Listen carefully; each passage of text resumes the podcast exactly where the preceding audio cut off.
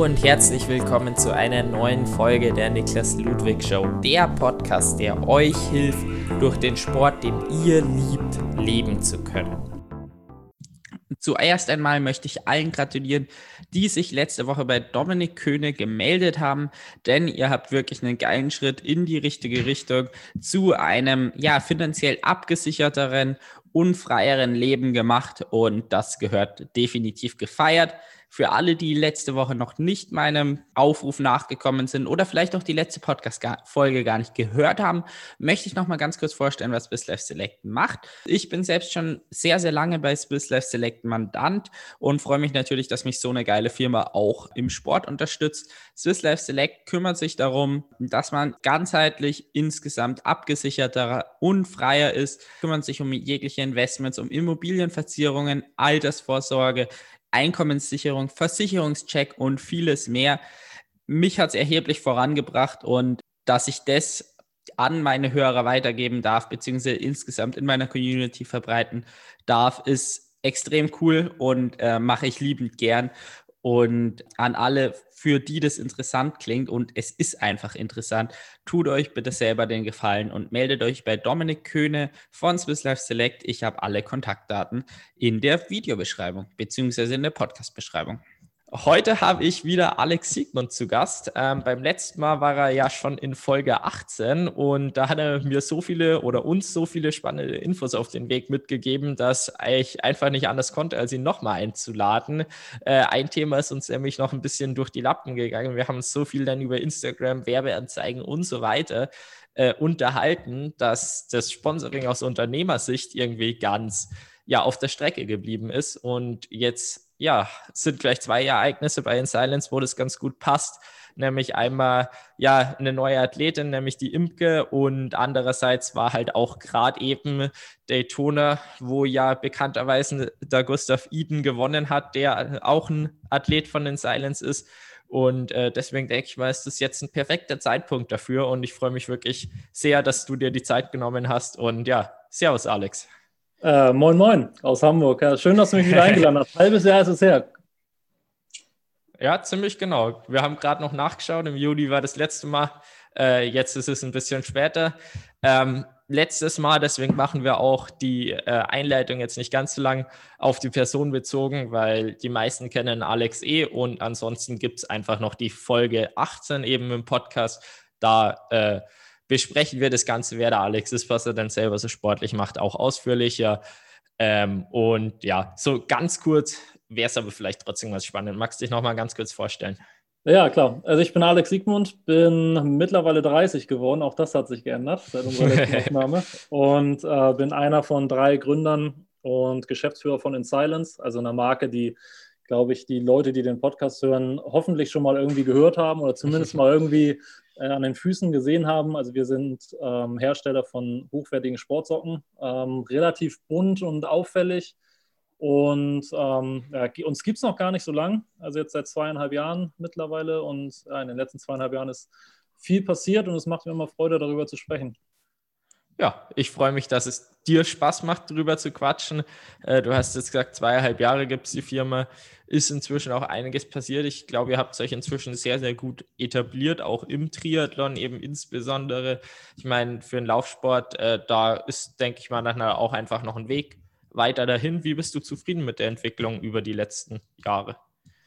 Äh, oh, total, total zufrieden. Also hättest du mir vor zweieinhalb Jahren oder auch schon vor dreieinhalb Jahren, als das ganze Ding ja gestartet ist in der Planung, als es aber noch keiner wusste, hättest du mir erzählt, dass wir nach, nach zweieinhalb Jahren da sind, wo wir jetzt sind, hätte ich ähm, das auf gar keinen Fall geglaubt. Also wir haben es jetzt mittlerweile echt geschafft, dass wir zu dritt mehr oder weniger ähm, alle Vollzeit dafür tätig sind ähm, und haben es echt geschafft, so wie du es auch gerade gesagt hast, im Triathlon echt gut Fuß zu fassen. Ähm, in der Dachregion, also Deutschland, Österreich, Schweiz, mit natürlich einem extremen Fokus auf Deutschland ähm, haben mittlerweile aber noch so andere Märkte für uns entdeckt, sind in Frankreich relativ aktiv. Ähm, das hat sich irgendwie so, so da irgendwie ergeben in diesem Jahr.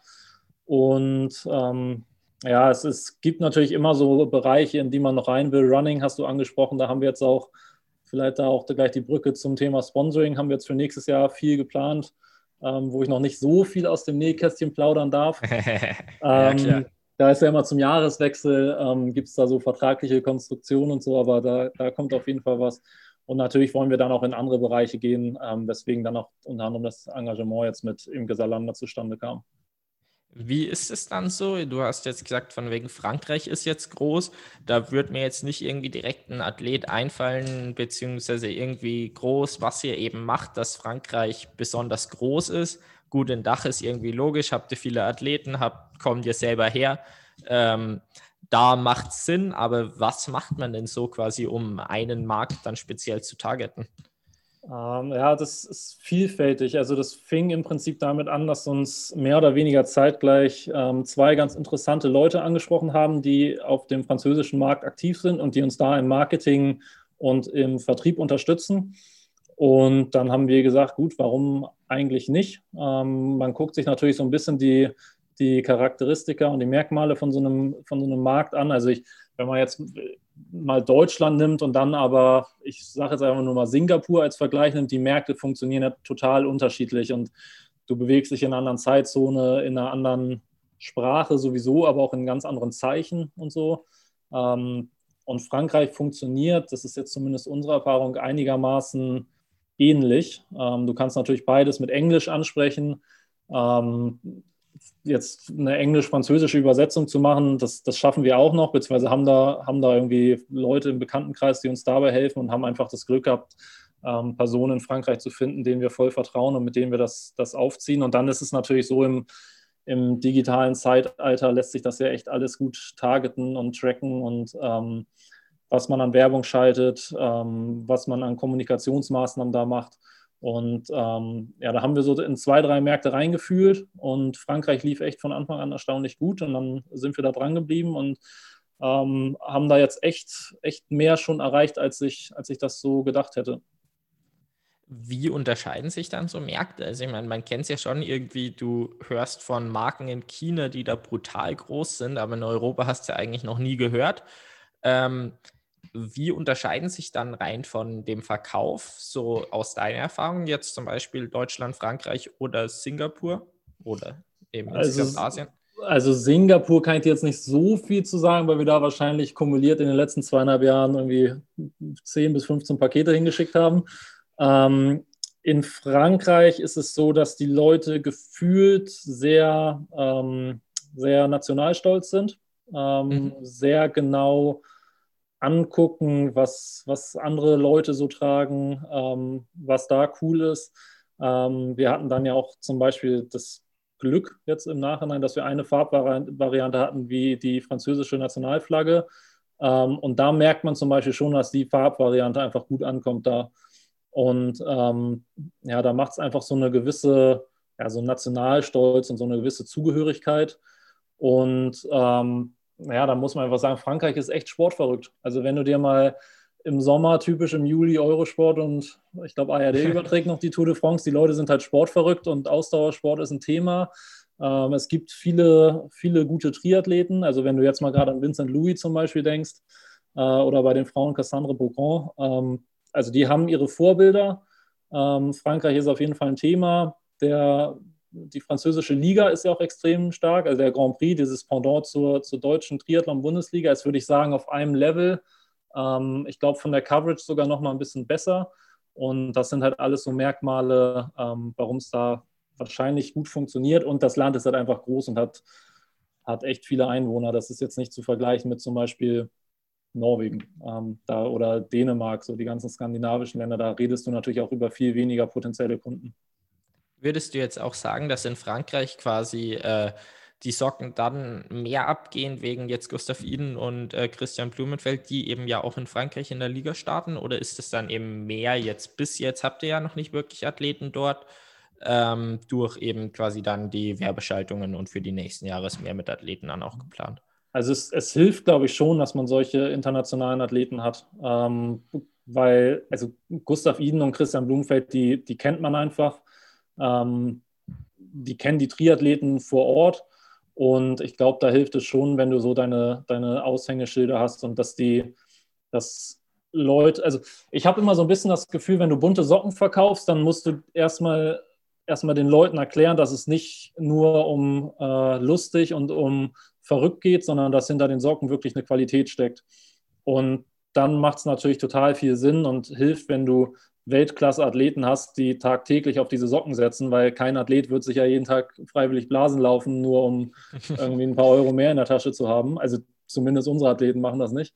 Und, ähm, und äh, ja, da, da hilft es, glaube ich, schon, wenn du so, wenn du die Jungs hast oder auch eine, eine Danny Bleimehl zum Beispiel, die einfach international bekannt sind und, und die Glaubwürdigkeit der Marke einfach steigern ohne jetzt irgendwelche Namen oder was fordern zu wollen, ähm, ist es dann so, dass ihr auch irgendwie nach Frankreich jetzt im Moment Athleten geplant habt, wenn da halt im Moment so läuft und wie du halt sagst, hier äh, irgendwie Nationalstolz, die Flagge verkauft sich dann gut, ähnlich wie dann halt auch mit der Norboy-Kollektion dann mit den äh, französischen Flaggen was, äh, Farben von der Flagge was macht?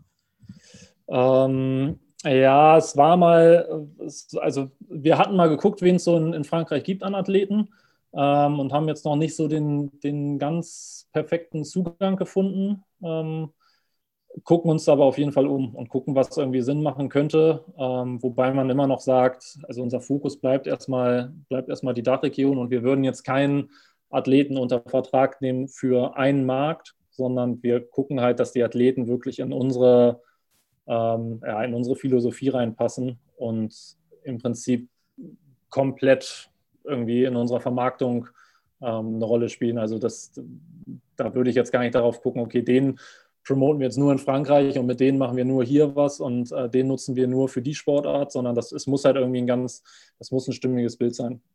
Ja, klar. Du hast jetzt gesagt, irgendwie, ihr habt noch nicht den Zugang gefunden. Bedeutet es dann irgendwie halt auch über persönliche Kontakte irgendwie nichts, die, keinen direkten Draht zu einem passenden Athleten oder habt ihr einfach jetzt von außen noch nicht so den Einblick bekommen, dass ihr jetzt bei einem Athleten sagen könntet, der wäre jetzt der Richtige?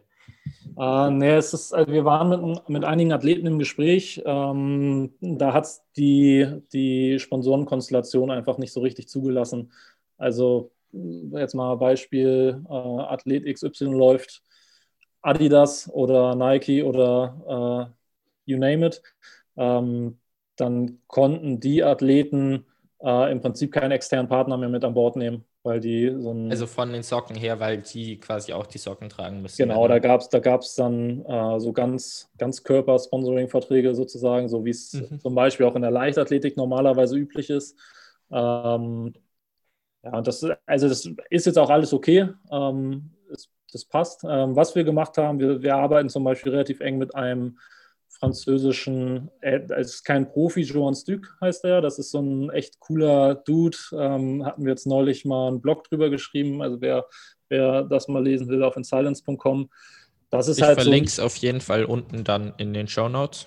Ja, gerne. Und das ist so ein Typ, der steht halt so ein bisschen dafür, oder was heißt, der steht ein bisschen dafür, der, der verkörpert genau das, was wir eigentlich wollen, diesen, diesen, äh, die Freude am Sport und ähm, Lust an der Bewegung und der begeistert sich Leute, organisiert da Radtreffs und Lauftreffs und war ein echt übergewichtiger, ähm, ja, übergewichtiger Raucher mit immer noch 27 und dann hat er irgendwann angefangen und hat sein Leben komplett umgestellt und erzählt halt von der Geschichte und erreicht viele Leute und das fanden wir dann auch cool. Also ähm, das muss jetzt immer gar nicht der nächste Triathlon-Profi oder der nächste Laufprofi oder sonst was sein, sondern es geht halt einfach darum, Leute zu finden, mit denen du Bock hast, zusammenzuarbeiten und die irgendwie ja, das, das verkörpern, was du im Prinzip auch verkörpern möchtest.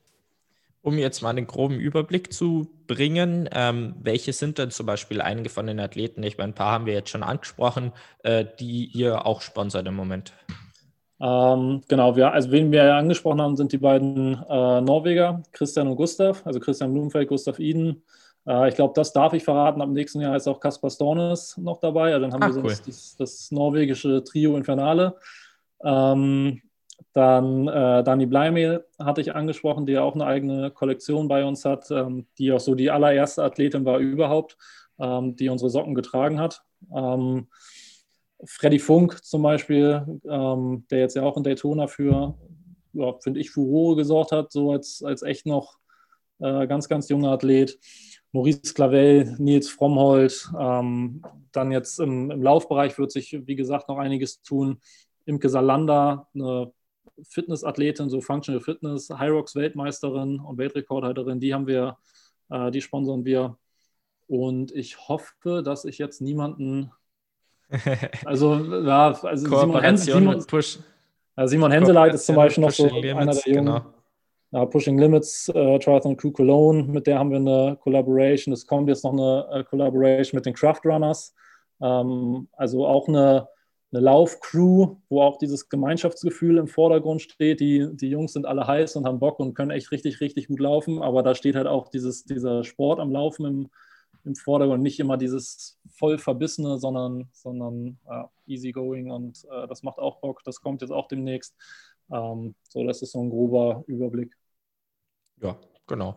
Äh, Maurice Clavel hast du, glaube ich, noch vergessen, oder? Ich glaube, den habe ich, hab ich sogar vor Freddy Funk. Aber Maurice Clavel ist auf jeden ich, Fall dabei. Ich bin mir ziemlich sicher, dass du ihn nicht genannt ja? hast. Ähm, genau, aber äh, ja. Das würde mich wundern, weil ich noch ich habe vor einer Stunde noch mit ihm telefoniert. Das würde mich Maurice sei mir nicht böse.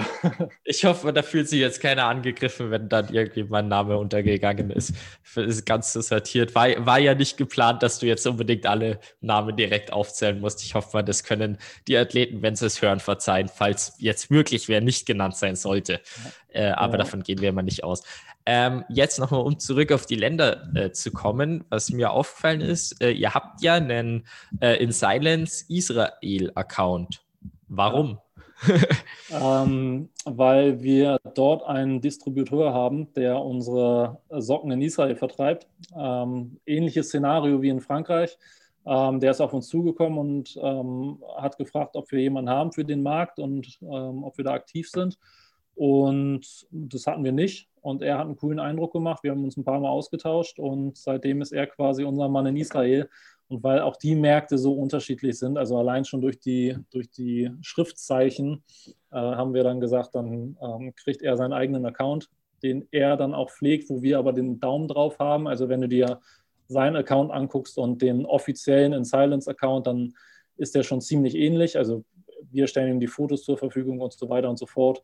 Ähm, genau, da haben wir einfach gesagt, es macht Sinn, wahrscheinlich, wenn man, wenn man ähm, den Markt bespielen will, dass man es dann auch in der Landessprache macht.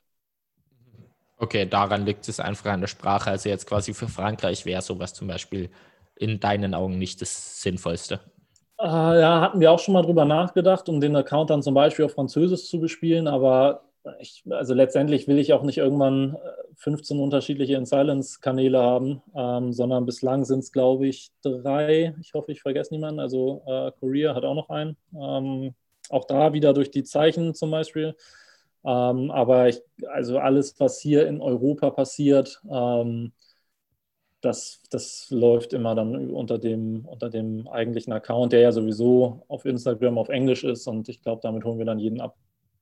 Ja, ich glaube auch, besonders weil ja jetzt bei Socken muss nicht unbedingt, dass man alles so, also da braucht man ja kein hohes Englisch, sage ich jetzt mal, um halt die Socken dann an den Mann zu bringen, ähm, beziehungsweise dass sie an den Mann gebracht werden, weil es, also es ist halt keine hochkomplexe Maschine, sondern es sind halt hochwertige Triathlon-Socken. Da gibt es halt einfach noch einen Unterschied, welche Wort, Worte man dann halt auch verwendet.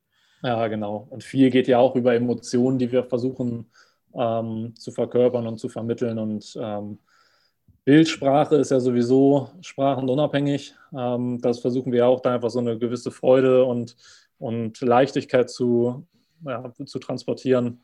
Und ähm, ich glaube, das geht auf Englisch einfach ganz gut. Ja, und wahrscheinlich geht auch viel, das kannst du vielleicht auch besser einschätzen, über quasi direkt. Ähm, man sieht wie jemanden beim Lauftreff mit den Socken, denkt sich, ach, die habe ich doch schon mal gesehen. Äh, bist du zufrieden mit denen? Und das läuft dann ja in einer Landessprache. Genau, genau. Und ja, viel geht über Communities, über Lauftreffs, ähm, mittlerweile immer mehr halt über unsere Händler ähm, und dann halt entsprechend über das Verkaufspersonal, die dann die Kunden beraten. Also ähm, klar, Social Media ist wichtig und das Digitale ist, ist wichtig, aber vieles geht einfach immer noch glücklicherweise face-to-face. Ja, würde ich. Also, warum sagst du jetzt glücklicherweise insbesondere? Ähm, zum einen wegen Corona und man sieht ja gar nicht mehr so viele Leute leider, ähm, aber ein paar Leute sind es ja trotzdem immer noch und weil ich schon finde, dass immer mehr ins Internet abwandert und äh, manchmal dieses Persönliche echt ein bisschen zu kurz kommt. Und äh, das, das wird jetzt wahrscheinlich sehr philosophisch, wenn wir das, wenn wir das weiter ausführen. aber also der persönliche Kontakt schlägt halt immer noch jede, jede WhatsApp oder jeden Instagram-Kommentar. Und da habe ich manchmal leider das Gefühl, dass das ähm, immer weniger wird. Ja, die Frage ist, wie viel nach Corona da noch wieder kommt, weil jetzt, also auch so eben flüchtige Kontakte. Ich meine, wir sehen uns jetzt auch nicht mal easy, weil Hamburg und München, aber dann sieht man sich halt doch mal bei einem Rennen oder so. Es fällt halt dann in dem Jahr eher weg. Ah ja, genau. Ja, und also für sowas zum Beispiel, du in München, ich in Hamburg, dafür ist äh, Social Media und WhatsApp und Co., das ist ja reines Glück, weil sonst hätte man irgendwie gar keinen Kontakt oder schreibt sich, schreibt sich Briefe. Ähm, ja, jetzt, voll 2020. Äh, wenn ich jetzt halt immer anfange, meinem Nachbarn, der eigentlich drei Meter weiter wohnt, nur noch über WhatsApp zu schreiben, dann ähm, da wäre man halt vor fünf Jahren noch rübergegangen und hätte hätt geklingelt und hätte sich persönlich ausgetauscht. Ähm, das, das wandert halt immer so ein bisschen mehr Richtung Internet ab, aber ähm, ja, da wollte, da wollte ich jetzt gar kein Fass aufmachen. was auch im Internet war und was glaube ich, ziemlich geil war, dass es im Internet war, war das Rennen von Daytona. Wie hast du es miterlebt? Ähm, oh, sieben Stunden live vorm Fernseher. also ich habe den, den PTO-Stream geguckt. Ich war einmal kurz zwischendurch laufen, während die Frauen gerade aufs Rad gegangen sind. Also einen, einen Lauf hatte ich noch übrig an dem Tag. Und habe dann aber echt viel, viel geguckt. Also Frauen so die letzten, ich glaube, drei Runden oder so auf dem Rad und dann das ganze Laufen und dann äh, das komplette Männerrennen und natürlich irgendwie so ein, so ein Mix aus, äh, ja, war halt geil, mal wieder ein Triathlon-Rennen live zu haben. Also das war jetzt nach Rating ja irgendwie der zweite Triathlon so gefühlt, den ich, den ich gesehen habe dieses Jahr. Und ähm, ja, dann waren natürlich auch ein paar Athleten von uns äh, an der Strecke und irgendwie hat man zig WhatsApp-Gruppen nebenbei gehabt, die, die immer gefachsimpelt haben und äh, das, hat schon, das hat schon echt Bock gemacht. Äh, schaut man dann irgendwie anders auf das Rennen, wenn man dazu auch seine Athleten am Start hat? Also, also ich meine, dass man dann irgendwie so auch als Fan, denke ich mal, dahinter steht, jo, hoffentlich reißen die was? Oder ist es dann tatsächlich auch dieses geschäftliche, äh, wäre halt cool, wenn die was reißen, dass dann meine Socken auch im Internet sind? Oder ist es vielleicht auch einfach nur, weil man sich persönlich dann darüber freut, dass um, sie ähm, sichtbar sind? Ja, in erster Linie ist das echt so eine persönliche Freude, weil ich mit den Athleten, die unsere Socken tragen, ja auch eigentlich immer einen ganz guten Draht habe und die alle cool finde. Ähm, und ehrlich gesagt hätte ich nicht gedacht, dass sich irgendjemand Socken anzieht in dem Rennen, weil die Zeitabstände, das war ja klar, dass das alles relativ eng wird. Und ähm, dann hätte ich auch gedacht, dass es alle so machen wie Gustav der ohne Socken losrennt, wo du natürlich einmal kurz denkst, so, oh, jetzt irgendwie so im Nachhinein, weil ich weiß nicht, schon Minute 15 oder so, da hätte er sich, da hätte er sich wahrscheinlich auch noch lange Kompressionssocken anziehen können, das hätte er auch noch geschafft. ähm, aber das, also, das ist ja eh so eine Grundsatzfrage. Es haben mich ganz viele danach gefragt, ob ich das doof fand, dass er keine Socken anhatte. Und äh, nein, fand ich nicht zum Beispiel, weil wir weil, weil das ist ja so eine Grundsatzfrage, warum sponsort man Athleten? Sponsort man den nur, um zwangsläufig irgendwie TV-Zeit zu bekommen oder, oder Reichweite ähm, oder weil man sich mit dem Athleten identifiziert und das cool findet. Und ich sehe li viel lieber Gustav Iden ohne unsere Socken gewinnen, ähm, als er zieht sich die Socken an und verliert die entscheidenden zehn Sekunden und wird halt Zweiter weil unser Ansatz ist ja, also unser, unser Leitspruch ist ja Made for Performance und wir wollen halt Performance, wir wollen äh, die bestmögliche Leistung und dann wäre es ja total absurd zu sagen, du musst jetzt aber Leistung äh, oder eine Leistungseinbuße oder keine Leistungseinbuße in Kauf nehmen, aber eine Zeiteinbuße in Kauf nehmen, ja. nur um ähm, irgendwie uns noch zu zeigen. Das, das, das fände ich halt total, ähm, total widersprüchlich. Ähm, und ja, aber um, um darauf zurückzukommen, also pers persönlich guckt man auf jeden Fall als Fan. Also Mädels steigen aus dem Wasser und ich bin halt die ganze Zeit, wo ist Caro, wo ist Caro, wo ist Caro? ähm, und war halt auch total traurig, als sie dann aussteigen. Ja, total. Also Caro Leri da und bei den, bei den Männern ja genauso. Ey, wo ist der und wo ist Freddy? Und Freddy kommt nach vorne und äh, äh, Max, mein, mein Kollege auch bei den Silence, also der, mein Co-Gründer, hat mir irgendwie im Drei-Minuten-Takt irgendwelche Freddy Funk-Updates geschickt, wieder drei Sekunden gut gemacht und jetzt fährt er mit Gustav zusammen. Und äh, das ist schon, also man guckt das auf jeden Fall anders, das Rennen, als, als wenn man ähm, nur Fan ist in An- und Abführung. Ja, äh, das glaube ich definitiv. Aber ich meine, da ist wahrscheinlich trotzdem auch zum Beispiel so, als dann Florian Anger irgendwie ganz nach vorne gefahren ist, ist wahrscheinlich trotzdem einfach, weil auch da dann der persönliche Bezug irgendwie über deutscher Triathlet da ist, halt, äh, dass auch das was ziemlich Geiles ist dann, oder?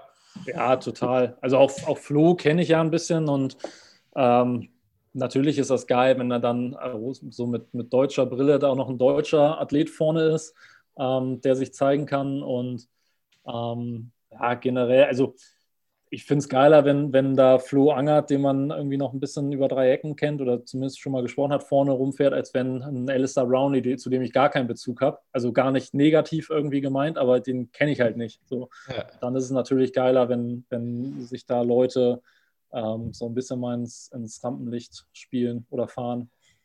Wobei ich tatsächlich enttäuscht war, auch wenn ich jetzt keinen persönlichen Bezug zu ihm habe, aber das war irgendwie schon mein Rennfavorit, muss ich sagen, als er dann am Rand stand, weil irgendwie sind zwar alle meine anderen äh, die ich gedacht habe, äh, sind irgendwie einfach nacheinander abgekackt und abgekackt. äh, Zeitstrafe bekommen dann bei äh, Johnny Brownlee und Louis. Äh, ja, und das fand ich schon ärgerlich, als mein letzter Favorit auch noch weg war. Ich muss ja sagen, ich habe davor irgendwie persönlich für mich gedacht, ja, Rudi von Berg, der kann schon, glaube ich, ziemlich gut performen. Und irgendwie haben mir das aber so viele ausgeredet, dass ich dann selber nicht mehr dran geglaubt habe. Im Nachhinein ärgere ich mich. ja, wirklich. Ja, das, das im Vorfeld, das war ja Wahnsinn. Du konntest ja gar nicht mehr wissen, wer da irgendwie vorne mitspielt. Also, weil, also, du hättest mir 20 Namen sagen können, der gewinnt es und ich hätte dir alles geglaubt wahrscheinlich, wenn du es mir erklärst. ähm, und im Nachhinein finde ich es eigentlich echt ganz cool, dass die dass diese komplette Kurzdistanzshow ähm, ausgeblieben ist. Also dass sich die Mittel- und Langdistanzler in der Summe, also in der, in, der, in der breiten Masse dann doch durchgesetzt haben. Klar, Gustav ist, ist dann äh, eine Ausnahme, wobei der ist halt 73-Weltmeister, also der kann auch 73 und ich schätze ihn da ehrlich gesagt auch stärker ein als auf ähm, Sprint und Olympisch. Aber ansonsten hätte man ja schon, schon gedacht, dass noch mehr Kurzdistanzler da vorne sind. Ja, auf jeden Fall. Eigentlich war ja ein volles Kurzdistanz-Dominanz irgendwie erwartet und äh, die ist ausgeblieben. Also das hat mich persönlich auch sehr überrascht. Ja, es ist, glaube ich, dann echt der Kurs. Also dieses, was man am Anfang dachte, was leicht ist, also flach und kein Höhenmeter, ist halt dann doch das Anspruchsvolle. Also wir in Hamburg sind es halt gewohnt mit dem Deich. Wir fahren hier drei Stunden Aero-Position, ohne einmal aus dem, aus dem Lenker zu gehen. Ähm, aber ich glaube halt, dass das viele nicht machen. Und dass das das Schwierige war, das siehst du auch daran, wie viele Leute mit äh, Hamstrings-Problemen und Krämpfen, ja, absolut. Äh, rausgegangen sind, weil die Belastung einfach hart ist. Und das war halt dann doch der, der Vorteil, den die Mittel- und Langdistanzler hatten. Ja, um jetzt nochmal auf die Socken zurückzukommen.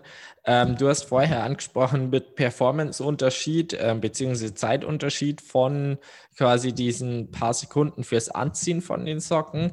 Ähm, wie, also es haben ja ganz viele Athleten sich komplett verschiedene entschieden. Du hast jetzt trotz irgendwie deiner Brille von wegen, yo, Socken ist eigentlich super, damit beschäftige ich mich den ganzen Tag, gesagt, von wegen die Zeit hätte es nicht wieder reingeholt. Äh, ja, wie siehst du das? Also vielleicht jetzt noch ein bisschen ausführlicher einfach. Ähm, also ich sehe es so, dass wir oder dass ich sage, die Athleten, die wir unterstützen, sollen den maximalen Erfolg haben. Und wir wollen unseren kleinen Teil dazu beitragen. Und wenn der Erfolg aussieht, ähm, im Rennen zieht sich der Athlet Socken an, weil das einfach komfortabler findet. Also ich glaube, dass mit Socken komfortabler ist, als ohne Socken zu laufen. Das, das äh, ist relativ außer, außer Frage. Ähm, jetzt mal markenunabhängig. Aber wenn es dann natürlich irgendwie so um Sekunden geht und gerade die, also gerade zum Beispiel Gustav Wien als Kurzdistanzer, der ist es einfach gewohnt, ohne Socken äh, Triathlon zu machen. Und da finde ich es dann völlig in Ordnung. Trotzdem freue ich mich natürlich über jeden, der sich unsere Socken dann anzieht. Also ich habe mich auch gefreut, als Fred Funk Socken angezogen hat und es gerade irgendwie in Großaufnahme ähm, im Stream zu sehen war. ähm, aber ja, letztendlich sehen wir uns, also wir sponsoren den oder die Athleten nicht wegen Tag X, sondern wir sponsoren sie 365 Tage im Jahr. Und mhm, ähm, ja. ja, die, die Jungs tragen uns tagtäglich im Training, beim Schwimmen und beim Laufen. Ähm, und da wollen wir denen die bestmögliche Qualität zur Verfügung stellen und natürlich auch coole Designs und irgendwie mit denen gemeinsam coole Sachen auf die Beine stellen. Und am Renntag Was anderes wäre es natürlich jetzt gewesen, wenn Gustav Iden irgendwelche anderen Socken angezogen hätte. Ne? Aber ähm, am Renntag will ich einfach, dass, äh, dass die Athleten Erfolg haben und wünsche es denen von ganzem Herzen. Ähm, und dann ist erstmal, ist erstmal nebensächlich, ob jetzt mit oder ohne Socken. Ja, aber egal wie freundschaftlich dann irgendwie auch die Beziehung zum Athleten ist und so weiter. Also im Vertrag steht doch bestimmt von wegen hier jetzt andere Socken, das geht dann doch nicht, oder? Ja, ja, also das, das ja. Ähm, deswegen sage ich ja, wenn Gustav jetzt irgendwelche, was ist da für Schuhe gelaufen? Nike, wenn er jetzt irgendwelche Nike-Schuhe, ja. äh, Nike-Socken sich angezogen hätte, äh, da hätte ich jetzt, hätte ich schon nochmal nachgefragt. Ähm, das ist natürlich vertraglich geregelt, aber es in keinem Vertrag, und das werden wir auch nie machen, steht, du musst im Rennen Socken anziehen. Mhm. Ähm, ja. Und ja, Socken ist halt echt so ein, so ein spezielles Ding. Ne? Also ich glaube zum Beispiel, dass kein Schuhhersteller im Vertrag stehen hat, du musst Schuhe anziehen, aber da ist es halt einfach gegeben, dass natürlich, also außer bei der Super League vielleicht, äh, hat Christian, Gust, äh, Christian Blumenfeld ja auch schon mal ohne Schuhe äh, geschafft. Aber ähm, Socken ist da einfach ein, ein, spezielles Thema und wir wollen es den Athleten nicht vorschreiben, weil wir, wie gesagt, wollen, dass die möglichst schnell von A nach B kommen ähm, und dann aber im Ziel ähm, zumindest denken, äh, mit Socken wäre es komfortabler gewesen. Ja, gut. Äh, bei 18 Kilometer ist halt auch einfach so ein Streitthema. Ich meine, auf der Langdistanz ist es dann was, was anderes. Da lohnt sich dann die sieben Sekunden auf jeden Fall, bevor man dann irgendwie halt, oder sieben Sekunden, paar Sekunden auf jeden Fall fürs Anziehen halt, äh, bevor man da dann halt irgendwie nach 42 Kilometer wird es dann doch unangenehm und hat man wahrscheinlich auch, mehr Zeit einbüße. Ja, ich glaube auch, dass auf der Langdistanz überlegt da keiner so richtig. Ähm, ich glaube auch zum Beispiel, wäre Gustav jetzt als erster vom Rad gestiegen, dann bin ich mir relativ sicher, dass er sich welche angezogen hat. Aber ich, ich wäre auch ungern in der Situation gewesen, dass er fünf Sekunden hinter zum Beispiel Brownlee ins Ziel kommt und der hat keine Socken und äh, dann rechnest du dir aus, wie viel er verloren hat, zum Beispiel durchs Anziehen. Ähm, ja. so deswegen, das ist halt, das ist halt immer so ein schmaler Grad, aber ähm, ja, letztendlich freue ich mich ja halt total, dass er gewonnen hat. Ähm, und Wahrscheinlich war er heute Morgen Radfahren oder so und das wieder mitsongen und äh, alles cool. ja, äh, das glaube ich auch. Ähm, was mich jetzt aber tatsächlich noch interessiert, egal wie es jetzt halt irgendwie persönlich ist äh, und so weiter, ähm, rein werbetechnisch, wie siehst du das da? Also jetzt Fred hat er zum Beispiel halt dann Socken an und auch eben auch das Stirnband. Ich glaube, sowas hatte ja Gustav auch nicht an. Ähm, wie siehst du da so oder wie kannst du da den werbetechnischen Vergleich vielleicht auch eben dann langfristiger sehen, weil halt dann einfach ja auch mit dem Daytona-Gewinner geworben werden kann? Ja, also das, das hat schon Werbewert, natürlich. Ähm, das, das steht außer Frage. Ähm, inwiefern man jetzt das, man, man bewegt sich natürlich immer so in seiner Triathlon-Nische, ne? Und äh, wir können was mit, wir können mit Daytona Championship was anfangen. Ähm, das kann dann die breite Masse vielleicht wieder nicht. Ähm, aber natürlich, natürlich ist es immer gut, wenn du Gesichter hast, die große Erfolge ähm, haben. Und der Traum ist es ja irgendwie mal einen Hawaii-Sieger zum Beispiel äh, mit an Bord zu haben, wo man sagen kann, das ist einfach der, der Hawaii-Champ. Und das lässt sich schon gut vermarkten natürlich und gut verkaufen, aber ich, ähm, darauf zieht deine Frage ja auch, glaube ich, so ein bisschen ab, ob der Renntag an sich jetzt den ganz großen Boost hat, weiß ich nicht, weil ähm, die Socken sind jetzt auch nicht dauerhaft im Bild natürlich. Da ist kein ja. großes Logo irgendwie drauf, kein, kein Schriftzug. Äh, Fred hatte das Stürmband auf. Äh, das stimmt. Da ist aber auch kein Schriftzug, sondern nur in An- und Abführung das Logo. Ähm, aber das war ja so ein internationales Publikum, da weiß, da, da, außer ein Silence-Kenner weiß natürlich niemand, wem das Logo gehört. Und trotzdem ist es natürlich, ist es natürlich cool, das zu haben. Und ähm, ja, freuen tun wir uns natürlich auch. Wie siehst du das? Also du hast ja gerade gesagt, irgendwie das Logo kennen dann nicht alle äh, und so weiter. Ähm, ihr schaltet ja doch auch relativ viel Instagram-Werbung und da kann es eben dann gut sein, dass man irgendwie die Socken schon mal gesehen hat. Auch cool, die hat ja auch der Athlet und dann halt mal kauft oder halt einfach dadurch im Hinterkopf sind. Es ist ja nicht immer halt direkt kaufen, sondern dann halt einfach mal gesehen sein.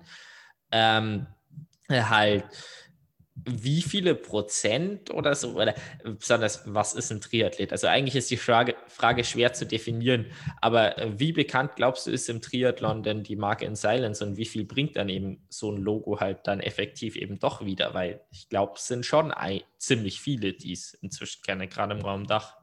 Ja, also ich, ich glaube auch, dass es viele kennen, also in Prozent ganz, ganz schwer auszudrücken. Ähm, kann ich auch nicht schätzen. Setze ich mich jetzt wahrscheinlich nur in, in die Nesseln, wenn ich jetzt eine Prozentfrage äh, oder eine Prozentzahl in den Raum wirf. Ich glaube auch, dass, dass also natürlich die, die Leute, die unser Logo kennen, da ist es natürlich geil, wenn dann äh, Freddy zum Beispiel mit dem Stürmern rumläuft oder, oder mit den Socken oder äh, Gustav auf dem Podium hatte ja zum Beispiel dann auch die Socken an bei der Siegerehrung. Das ist natürlich schon cool. Ähm, und natürlich gibt es auch immer wieder sowas, dass, okay, die Socken da, coole Socken und zwei Tage später sehe ich nochmal irgendwo eine Anzeige oder ich sehe sie vielleicht nochmal oder dann hat man irgendwo vielleicht eine Verlinkung oder so. Ähm, ja, das ist, das ist natürlich schon cool. Ähm, und dennoch leben wir, glaube ich, nicht allein von dieser einen ähm, Race Day Performance, sondern wir leben zum Beispiel davon, dass äh, Freddy Funk ganzjährig, ähm, ganzjährig die, die Socken trägt ähm, egal ob im Rennen oder im Training. Ja, was ja halt irgendwie schon eben der Fall ist, ist, dass durchschnittlich erst beim elf, bei der elften Impression ein Produkt dann gekauft wird, wenn es gekauft wird. Und elf Impressionen, klar, bekommt man dann auf ganz viele Leute quasi eine Impression dann an so einem Renntag, aber dann fehlen halt immer noch irgendwie einige zum Kauf. Also. Ja, also es ist halt, du hast ja immer so einen Marketing-Mix, ne? Und du hast ja, du setzt ja eigentlich nie nur auf eine Karte. Also du setzt nicht nie nur auf Sponsoring oder nur auf Printanzeige oder nur auf äh, Social Media Anzeige, sondern versuchst ja irgendwie dich möglichst breit aufzustellen und möglichst effektiv aufzustellen und dann unterschiedliche Anknüpfungspunkte zu haben. Und die müssen sich natürlich irgendwie, irgendwie ergänzen. Und natürlich macht es Sinn, wenn, wenn Fred dann zum Beispiel mit den Produkten da zu sehen ist, ähm, ist er natürlich irgendwo auch auf unserem Instagram-Feed äh, zu sehen. Ähm, und ich glaube, das schlägt dann, das schlägt dann die Brücke. Welche Pläne gibt es jetzt so quasi dieses Rennen dann auch für euch oder diesen Erfolg dann quasi für euch als Firma zu nutzen, beziehungsweise wie nutzt man so einen Erfolg dann eben als Firma optimal mit dem Athleten in Verbindung? Oh, das ist eine gute Frage. Also wenn ich da jetzt die perfekte Antwort hätte, dann, äh, dann, dann würde ich es sich wissen lassen. Ähm, Habe ich, hab ich aber nicht. Ähm, wir werden auf jeden Fall noch irgendwas machen. Ähm, ich habe Gustav jetzt aber erstmal erstmal feiern lassen. Also ich habe ihm direkt nach, nach Zieleinlauf eine WhatsApp geschrieben und er hat auch relativ, äh, relativ zügig geantwortet, aber ich bin jetzt nicht der, der ähm, äh, jetzt irgendwie eine Standleitung braucht und irgendwelche O-Töne und sonst was aus der Nase ziehen will, sondern ich lasse ihn jetzt halt erstmal feiern und, ähm, und dann gucken wir mal, was wir dann noch machen. Wir hatten jetzt zum Beispiel ähm, Interviewsequenzen aufgenommen, als ich im Januar in Bergen war. Ähm, mhm. Und da ging es auch nochmal um die 73 WM. Und da haben wir so ein paar Sequenzen aufgenommen, die wir ab und zu mal äh, bei Instagram zum Beispiel geteilt haben. Da geht es dann darum, wie er den Sieg wahrgenommen hat, was, was er gedacht hat, als er an Brownlee vorbeigelaufen ist und die Führung übernommen hat. Das versuchen wir schon natürlich nochmal aufzubereiten, aber wir werden jetzt nicht jeden dritten Tag ähm, erzählen, dass wir den, den Challenge Daytona Champion haben sondern versuchen es dann halt in unsere Kommunikation mit einzubinden. Und wir haben halt immer so einen, so einen Strauß an Themen, die wir erzählen wollen. Also wir stellen unsere Socken in Italien her, die Materialien sind gut, die Designs sind äh, geometrisch, die Farben sind cool. Ähm, und natürlich auch, wir haben jetzt den Challenge Daytona Champion. Und das musst du irgendwie alles versuchen zu bündeln. Und deswegen wird es ab und zu mal vorkommen, aber jetzt nicht, nicht inflationär. Und ähm, wir werden jetzt nicht die ähm, hier irgendwie die, die Hamburger, den Jungfernstieg äh, damit pflastern. der, die, der Jungfernstieg ist eine Einkaufsstraße in Hamburg. Das muss man vielleicht für die Hörer dazu sagen, die, die, die aus Hamburg kommen. Ich dachte, es wäre ein Steg. Nicht Spaß. Das, das wusste ich doch noch. Ähm, ja, genau. Äh, ist halt auch wahrscheinlich die Frage eben, wie will man sich halt als Firma darstellen? Ich glaube, bei euch ist halt ganz viel geht dann halt auch über Sympathie eben und die generiert man halt bestimmt eben durch die Athleten, durch das Image und so weiter.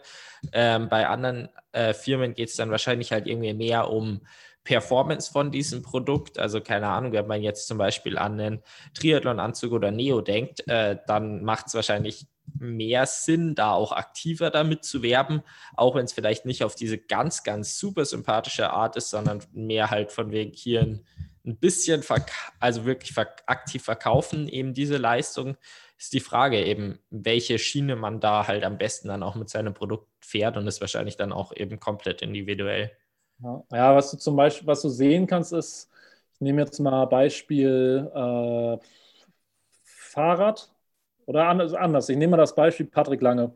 Äh, mhm. Vor zwei Jahren, ja, vor zwei Jahren Weltmeister geworden. Genau, da hat er ja diese, diese custom gedruckten Armpads von Swisside, wo sie gesagt haben, ich glaube, das waren 100 Project Sekunden. 101. Ja, genau.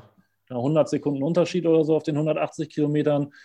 Und er hat dann mit, ich weiß nicht, wie viel Sekunden Abstand gewonnen. Und dann macht es natürlich Sinn für die Firma, die vorher schon erzählt hat, so und so viele Sekunden Unterschied macht es, dann im Nachhinein auch die Geschichte quasi zu Ende erzählen und das Buch zuzuschlagen mit dem, so, das war unser, unser ähm, Performance-Vorteil, den wir erarbeitet haben.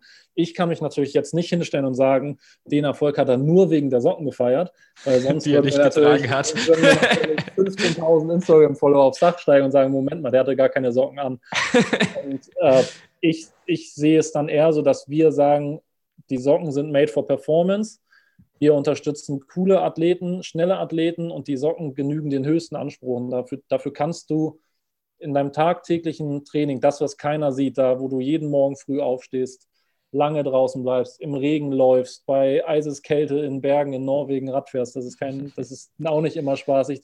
Dafür sind die Socken gut. Die halten den Widerständen aus und helfen dir dabei, dich für den großen Tag vorzubereiten. Und wir haben zum Beispiel, ich glaube, zwei Minuten nachdem Gustav ins Ziel gekommen ist, haben wir bei Instagram eine Story geteilt, da stand dann, war ein Bild von ihm und dann stand da Hand completed.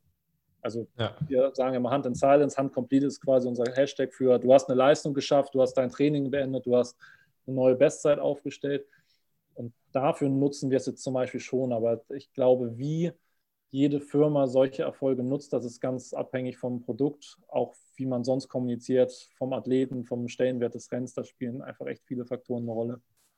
Ja, wahrscheinlich wirklich, aber es ist dann eben auch mal interessant, wie denkst du es dir eben oder dann, du sprichst ja jetzt für ganze Silence, ähm, ist sehr, sehr spannend auf jeden Fall gewesen.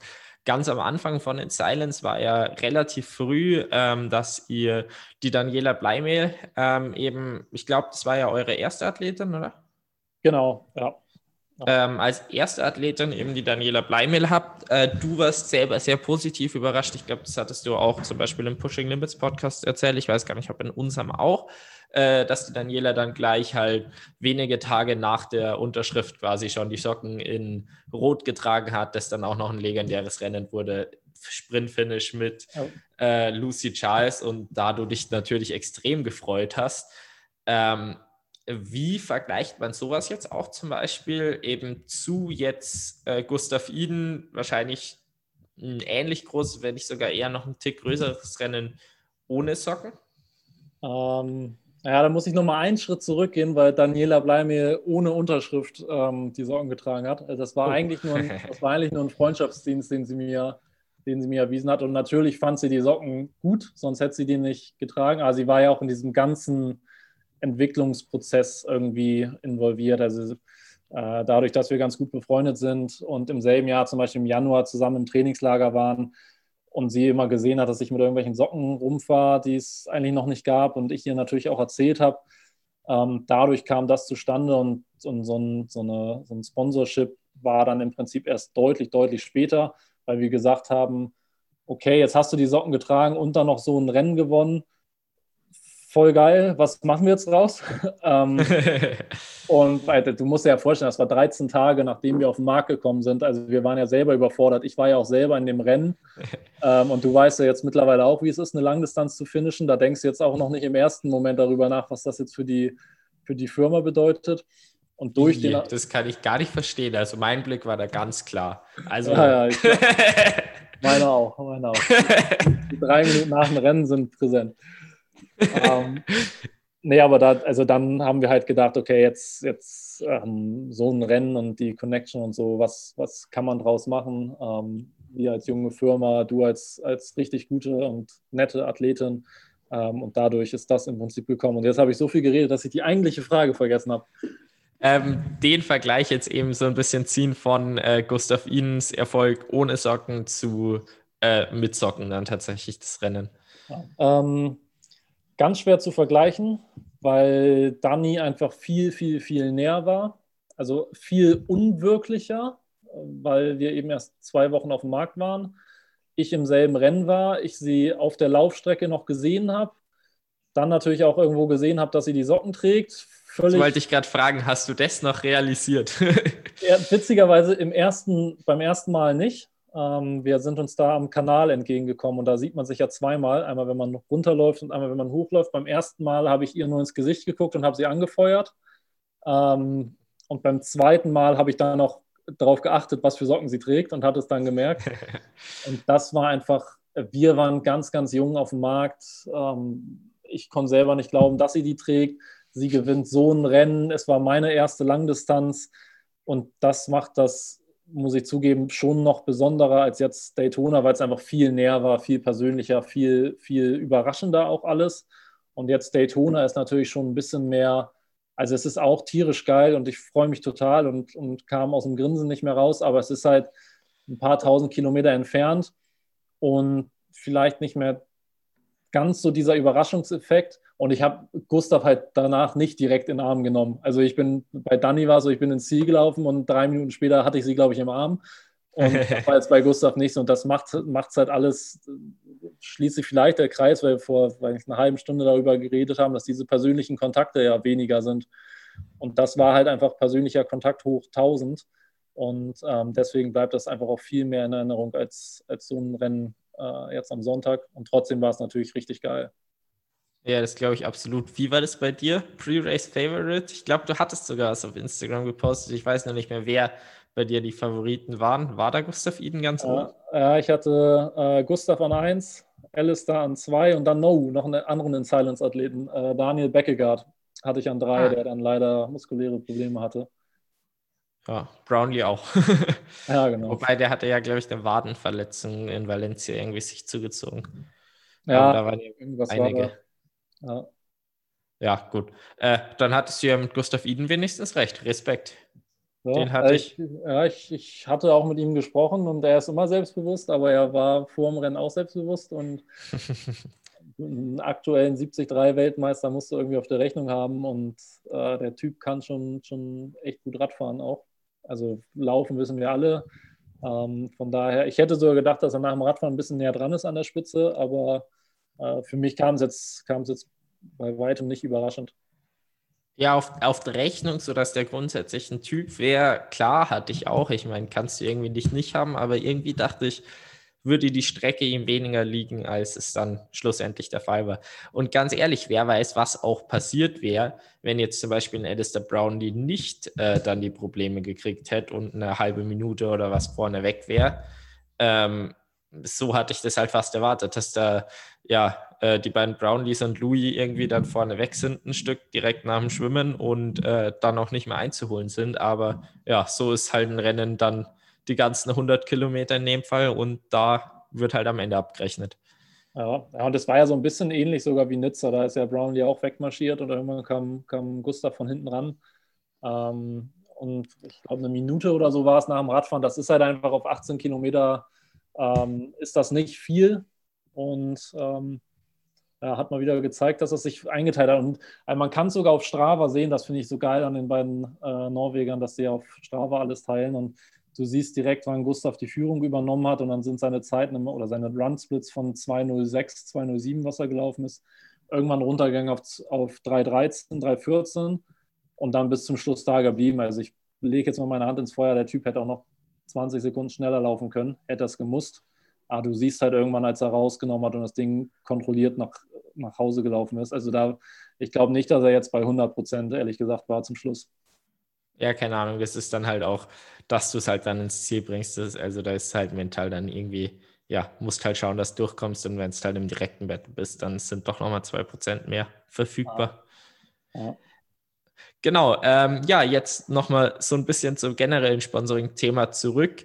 Ähm, Warum ist bei euch so ein Hauptfokus auch von der Vermarktung auf dem Sponsoring? Ähm, weil es unserer Meinung nach total Sinn macht, ähm, Athleten mit einzubinden und durch die Athleten zu erzählen, unsere, unsere Message, Message im Prinzip zu verbreiten. Ähm, also weg von dem, wir sind ein bunter, bunter Sockenhersteller hin zu, wir machen ein Performance-Produkt. Und ich glaube, niemand kann das so gut verkörpern wie, ähm, ich sage jetzt bewusst nicht Profisportler, sondern wie, wie Hochleistungssportler. Also das können Profis sein, das können aber auch, das können aber auch ähm, Amateure sein. Und ähm, ja, dann, dann ist es einfach so, Sport, Sport äh, kreiert Emotionen, was du daran siehst, wie wir gerade über Daytona geredet haben. und im Mittelpunkt stehen halt nun mal die, die Athleten ähm, und da mitzumischen, macht, glaube ich, macht, glaube ich, total Sinn. Ja, das glaube ich auch. Worauf achtet ihr dann bei Athleten ähm, bei einem Sponsoring?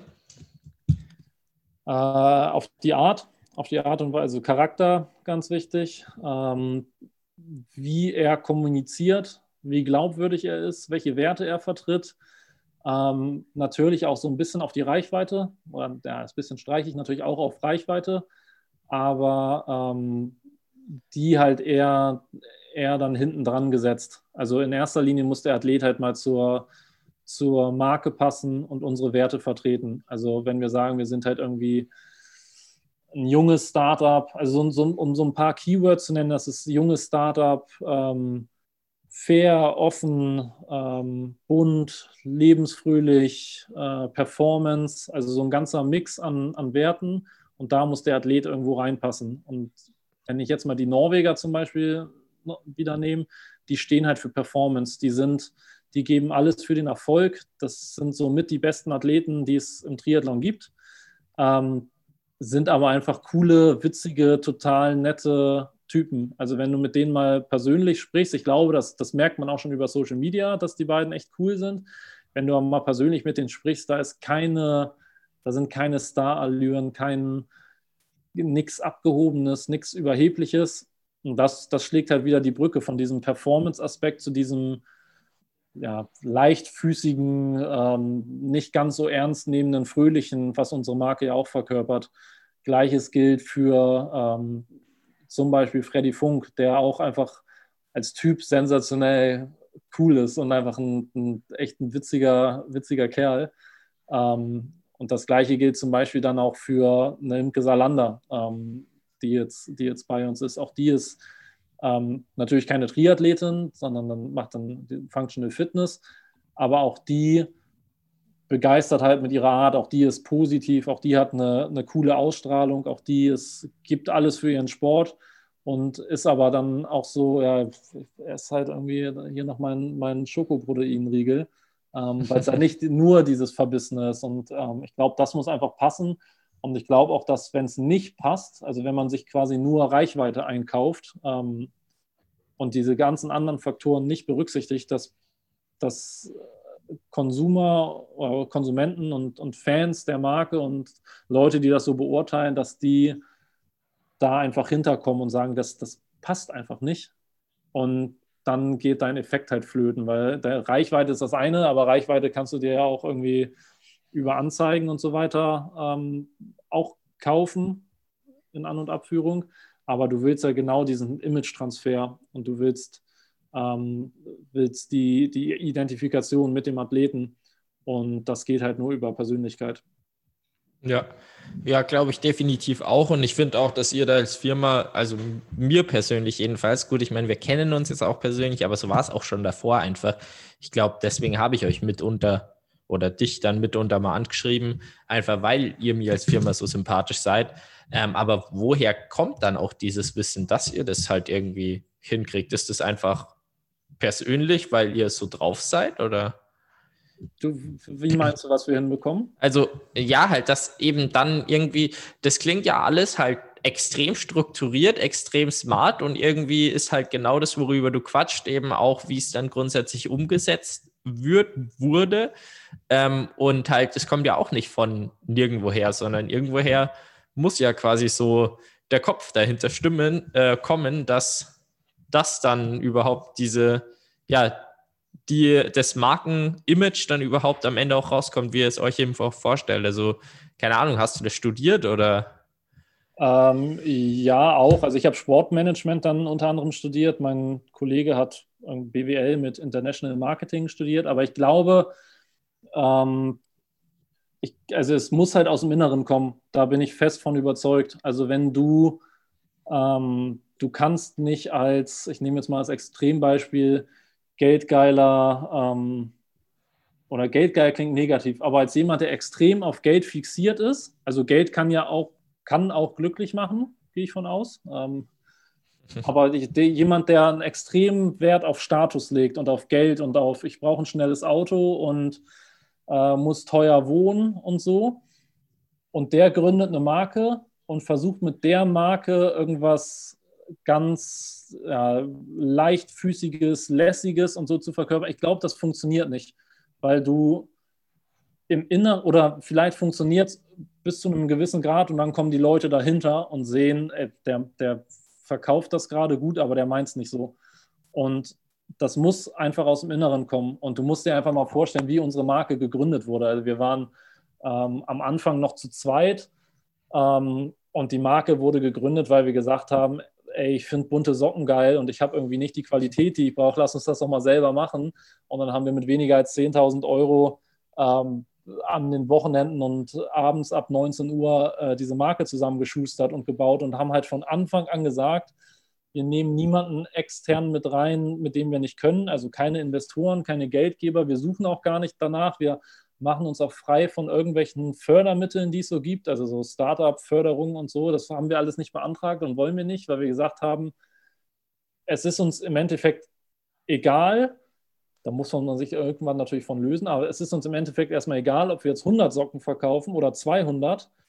Wir wollen halt Bock haben auf das, was wir machen und wir wollen dahinter stehen, hinter dem, was wir machen. Ich hätte jetzt, ich könnte jetzt zum Beispiel nicht ähm, Socken mir für 30 Cent von Alibaba aus China kaufen, die für 18 Euro verkaufen und sagen, geil, dann wird meine Marge höher und äh, es bleibt bei mir ein bisschen mehr übrig. Das könnte ich halt nicht. Ähm, und so sind wir halt geboren aus diesem, wir haben es als Hobby angefangen und natürlich ist es mittlerweile ein Job und es muss irgendwie Geld verdient werden, aber wir haben deswegen unsere Werte nicht verloren, sondern leben halt nach diesen Werten und gucken bei jeder Entscheidung, ist es das oder ist es das nicht? Und äh, Entscheidungen können sein, wo produzieren wir oder ähm, was für Designs machen wir, aber natürlich auch mit wem arbeiten wir zusammen. Und sobald ähm, sobald wir da irgendwie uns nicht einig sind oder das Gefühl haben, das passt einfach nicht zu uns, dann, dann machen wir es nicht. Und da haben wir das Glück, dass wir halt mittlerweile zu dritt sind und bei drei Leuten sind Entscheidungen meistens relativ einfach. Das muss nicht von, von zwölf Entscheidungsträgern abgesegnet werden und das ist ein großes Glück ähm, und hilft, glaube ich, bei so einer, bei so einer Stringenz und bei so einer Konsequenz. Das heißt auch da wieder Leidenschaft, oder? Also uns ja, auf einen Punkt zusammenfasst. Ja, total. Also ich, ich äh, ich, also das ist ein ganz, ganz großes Glück, was wir haben, dass wir, also ich vor allem als, als Triathlet mit etwas im Triathlon ähm, mein Geld verdienen darf und äh, mit Triathleten zusammenarbeiten darf und mit denen irgendwie rumspinnen kann und ab und zu äh, sie noch treffe. Und da kommt natürlich Fan und Beruf und so, das, das ist dann alles irgendwie ganz nah zusammen und ähm, dann fällt es natürlich auch total leicht, irgendwie ähm, dafür zu brennen. Ja, das glaube ich auch. Äh, und ich finde auch, das war jetzt ein echt richtig, richtig spannendes Gespräch. Ich habe jetzt noch eine Abschlussfrage, äh, nämlich, äh, was macht für dich eine gute Partnerschaft zwischen Athlet und Firma aus? Die Frage stelle ich persönlich immer ziemlich gern, weil es, die Antworten echt interessant sind. Und ja, da interessiert es mich jetzt auch mal bei dir. Ja, ähm, Vertrauen, ganz wichtig. Ähm, eine Gewissheit, warum man zusammenarbeitet und was welche Partei erwartet. Also dass man mit einer, mit einer gemeinsamen, sich überlappenden Erwartungshaltung daran geht, dass man keine Luftschlösser baut, keine falschen Versprechungen macht, weil das dir irgendwann immer, immer um die Ohren fliegt, sondern dass man ganz offen und fair miteinander umgeht, ganz klar miteinander ist und letztendlich dasselbe Ziel verfolgt und jeder seinen Teil dafür, dafür reingibt, dass, dass die Ziele irgendwie ähm, erreicht werden können und dass man dann im besten Fall noch eine gute Zeit miteinander hat, wenn man sich, äh, wenn man sich begegnet und wenn man zusammenarbeitet. Wie stark funktioniert es eigentlich bei euch über Handschlagbasis? Äh, sehr stark, weil wir zum Beispiel mit ähm, Daniela Bleime jetzt seit zweieinhalb Jahren zusammenarbeiten und ich glaube, vor drei Wochen das erste Mal eine Unterschrift irgendwo drunter gesetzt haben. Ähm, ja, total. Also ähm, natürlich muss man jetzt, ich meine, wir wachsen ähm, und dann, da, das führt immer dazu, dass, dass irgendwie bestimmte Prozesse auch nochmal wie bürokratischer werden und so. Ähm, aber Handschlag ist gesetzt. Also sagt man ja sogar auch in Hamburg, zählt der Handschlag. Und ähm, wenn ich etwas, wenn ich jemandem etwas zusicher, dann zählt das auch. Deswegen habe ich auch eben gesagt, was ist wichtig bei einer Partnerschaft, keine Luftschlösser bauen. Also ich kann, ähm, ich kann keinem Athleten dieser Welt sagen, ey, komm zu uns und wir machen das, das, das, das, das, wenn ich ganz genau weiß, dass das wird nicht funktionieren, weil das, das fliegt dir sofort um die Ohren und ähm, ja, letztendlich sieht man sich sowieso immer zweimal im Leben und Ehrlichkeit währt immer am längsten. Ja. Ganz wichtig Das ist doch, finde ich, auch ein cooles Abschlusswort. Und dann bedanke ich mich nochmal ganz herzlich für deine Zeit, weil ich habe wirklich sehr, sehr viel gelernt und ja, war ein interessantes Gespräch. Und ich glaube, äh, da freuen sich all meine Hörer auch. Und äh, ja, vielen, vielen Dank für deine Zeit. Doch, sehr, sehr gerne. Vielen Dank für die Einladung.